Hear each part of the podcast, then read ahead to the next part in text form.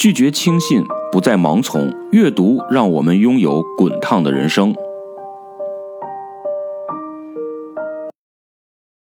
大家好，我是陈老师啊。你们知道吗？我最近经常被人认为是韩国人啊。你们替我看一看，我长得像韩国人吗？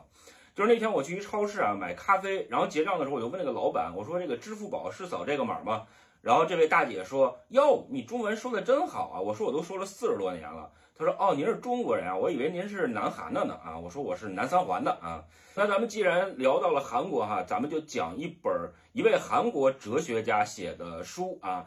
呃，这位哲学家呢叫韩炳哲，外界评价韩炳哲呀是怎么说的呢？他说啊，说他兼具韩国人的浪漫气质和德国哲学家的理性批判精神。韩炳哲呀，对当代社会的洞察是深刻的，剖析的非常的犀利，而其内在的精神诉求啊，却是宁静深思的。美学意义的生命存在，具有东方哲人的细腻与品味。那今天想跟大家介绍的这本书呢，是韩炳哲的一本代表作啊，叫《倦怠社会》。我想这本书里啊，有一个观点可能会引起我们每一个人的思考，那就是无聊的乐趣正在离我们远去。在今天这个时代，好像我们每一寸无聊都被手机所霸占。等电梯的时候啊，坐公交、坐地铁的时候，无聊正在慢慢的消失，支离破碎的信息正在占据我们的心智。韩炳哲说呀，他说过度的积极性呈现为过度的刺激信息和资讯，它从根本上改变了注意力的结构和运作方式，于是你的感知就变得分散而且碎片化。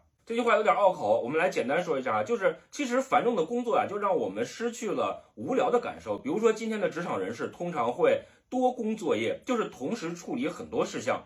韩炳哲就认为啊，这其实是一种人类历史的倒退，而不是文明的进步。他举了一个很有趣的例子，就是一只狮子看见了羊群，它要是想饱餐一顿的话，就必须要多工作业，眼观六路，耳听八方。这只羊跑了，我就去追那只羊。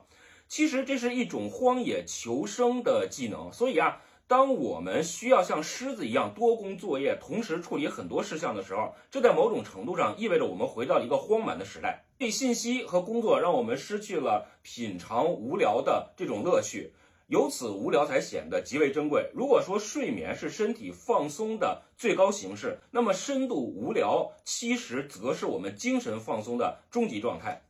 一味的忙碌啊，其实不会产生新鲜的事物，它只会重复或加速业已存在的事物。个人特别喜欢的一位哲学家、作家本雅明就曾经哀叹，他说：“由休息和时间构筑的梦之鸟的巢穴，正在现代社会日渐消失。